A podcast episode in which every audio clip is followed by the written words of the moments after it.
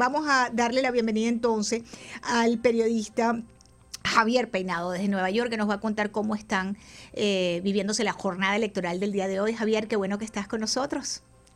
Muchas gracias, Lourdes. Un placer contactar con todos ustedes. Gracias. Javier, ¿cómo va la jornada electoral? Cuéntame, ¿hay ánimo, hay desánimo? ¿La gente ha votado, no ha votado? ¿Cómo ves el proceso? ¿Qué sabemos? Bueno, es pronto para decir si eh, ánimo o desánimo, pero lo que, se, lo que se cree que va a haber es apatía. Apatía, hay un motivo por ello. Eh, por lo general, las primarias de Nueva York nunca hay, eh, digamos, una gran predisposición de la gente a salir a las calles, a las urnas.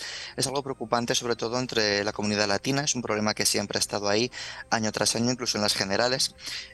pero este año eh, son especiales en Nueva York y el, el, motivo es por la rezonificación que tuvo lugar hace no mucho. Entonces, para resumirlo un poco, eh, esta es la segunda vez que los neoyorquinos van a votar en las primarias, no ya en un año, sino en un verano. O sea, hace, hace dos meses, creo que fue el 28 de junio, se iniciaron estas primarias en las que se votó a la gobernación estatal y a la asamblea estatal, pero se decidió que se hiciera una segunda parte, que es hoy, el martes 23 de agosto, eh, pues para el Congreso y el Senado estatal. ¿Por qué se hizo esto? Se hizo porque cada 10 años, ha coincidido que ha tocado este año, se hace una rezonificación, una especie, como se establecen como unas líneas eh, como invisibles que dividen la ciudad en distritos electorales, en distritos de votación. Hay un fenómeno político eh, conocido como gerrymandering eh, que se da cuando se cree, se sospecha que esta rezonificación se puede hacer con intereses partidistas para favorecer a un bando o a otro. Eh, bueno, un bando, un partido o a otro, un lado o a otro. Entonces, se decidió, tras llevar este caso a las Cortes un par de veces, que esta rezonificación no fue exitosa porque beneficiaba al, al, Partido Demócrata. Entonces se decidió hacer esta, digamos, parte 1 y parte 2 de las primarias. Entonces la apatía, la apatía es doble. Eh, por un lado, mucha gente eh, que ya no tenía ganas de ir la primera vez, tiene menos ganas de ir esta segunda, está como exhausta, ¿no? Con tanta campaña. Y estamos en, pleno verano. Hay mucha gente que ni siquiera está en la ciudad. Está o fuera de la ciudad o está pues en los Hamptons o donde sea. Entonces, eh, aún es pronto para decir, porque abrieron las urnas a las 6 de la mañana, llevamos creo que 5 horas de votación y es pronto para decir nada pero no juega a favor de la participación electoral.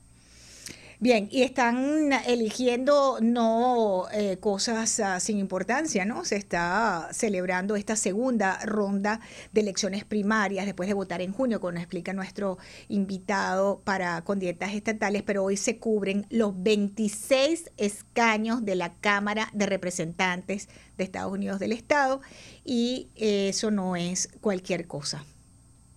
No es cualquier cosa, no. Hay temas importantes sobre la mesa. Eh, no es ningún secreto que el crimen y la delincuencia han subido, eh, no sé si muchísimo, pero bastante de manera significativa desde que empezó la pandemia, por motivos políticos, por reformas del bail, de la fianza, que podemos hablar más tarde, por em, temas así. Entonces, hay temas importantes que se añaden a los que ya existían, pero hay inmigración ilegal, cosas de estas, ¿no? Pero la delincuencia en Nueva York ahora mismo es un problema, la delincuencia diaria. Entonces, estas elecciones son importantes, son importantes de cara a las generales de noviembre, por eso es importante que, que la gente salga a votar. Además, en estas elecciones hay bastante representación, eh, tanto latina como afroamericana, asiática, pero es bastante interesante si quieres paso a exponer un poquito los distritos más importantes porque es curioso, Nueva York en su inmensa mayoría de distritos, barrios, tiene mayoría demócrata, pero hay un distrito en particular el distrito 23, eh, que es curioso, porque yo creo que es el único o de los únicos que hay como una competición directa entre candidato demócrata y republicanos. Es el distrito 23 que recoge em, la costa norte de Staten Island con la zona sur de Brooklyn con Coney Island, ¿no? Pues ahí tenemos un duelo, por ejemplo, entre los republicanos Sergei Fedorov y Joseph Tyron, que es un agente inmobiliario pues que se ha lanzado a la carrera y compiten contra demócratas con Bianca Reipersau, Jessica Sparcella Stanton y otros y es yo creo que el único campo de batalla en el que vemos esta lucha igualada entre demócrata y republicano. También el distrito 3 es bastante importante para el punto de vista de la comunidad eh, latina. El distrito 3 eh, hay un republicano llamado George Santos, que es una personalidad bastante interesante, es republicano, es latino, es casado, gay, es una persona muy eh, polifacética y que representa muchos sectores, incluso dentro del Partido Demócrata tiene apoyos y eh, representa eh, el Distrito 3 de Queens y Long Island.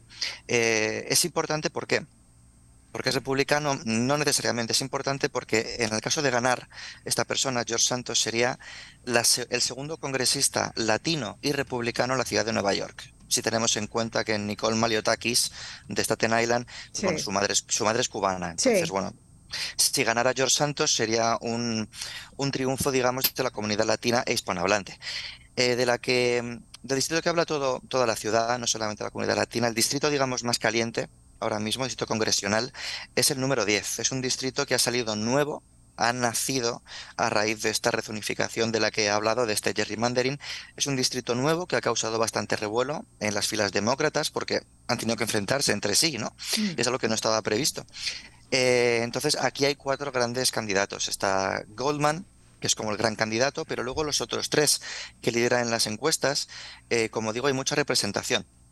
Está la asiática Julin Niou, hay un africano, perdón, africano, afroamericano, Monder Jones, y desde el punto de vista latino está la concejal Carlina Rivera, que también está eh, siguiendo la, carrera a Goldman. Eh, entonces, eh, Carlina Rivera, todos son demócratas, Rivera pues aboga por el derecho al, al, aborto, ¿no? Aboga por el derecho a que la ciudad destine fondos a pagar viajes fuera del estado para realizar abortos a quien haga falta, tuvo el, apoyo del exalcalde de Blasio, quien hubiera, se hubiera presentado para este distrito, para el número 10, pero se retiró hace un mes por falta de apoyos. Entonces, del que más se está hablando ahora mismo es de, este distrito número 10. Em, pero hay, hay otros hay otros que nos interesan mucho a la comunidad hispanohablante, como el 33 en el Bronx. También demócrata, tenemos al actual eh, senador Gustavo Rivera, eh, lleva ahí bastantes años, es puertorriqueño de nacimiento, y eh, la gran candidata que podría destronarle, que es eh, Miguelina Camilo, que es dominicana, y ha recibido todo el apoyo de la maquinaria demócrata del Bronx, así como del, del presente alcalde Eric Adams. Entonces es interesante en estas primarias de hoy porque no es de descartar que, que este hombre, que Rivera, pues perdiera eh, pues este liderazgo y fuera sustituido por, eh, por Miguelina Camilo. Bueno, pues eh, después de esa explicación que nos has dado, Javier, yo creo que queda clarísimo. Primero que hay representación para todos los gustos en Nueva York. Y en segundo lugar, la importancia que hay, queridos oyentes y seguidores de Americano, de que usted se pare allí en su centro electoral y decida para que una minoría que participe no decida por la mayoría. Y después podamos quejarnos con gusto, ¿verdad? Eh, voté por este y me salió mal o voté por este y me salió bien. Gracias, Javier, por acompañarme. Javier Peinado, periodista desde Nueva York. Elecciones primarias hoy en la Florida y en Nueva York. Importantísimo, la representación del ciudadano de a pie se está decidiendo hoy en las urnas en estos dos estados inmensos de la Unión Americana.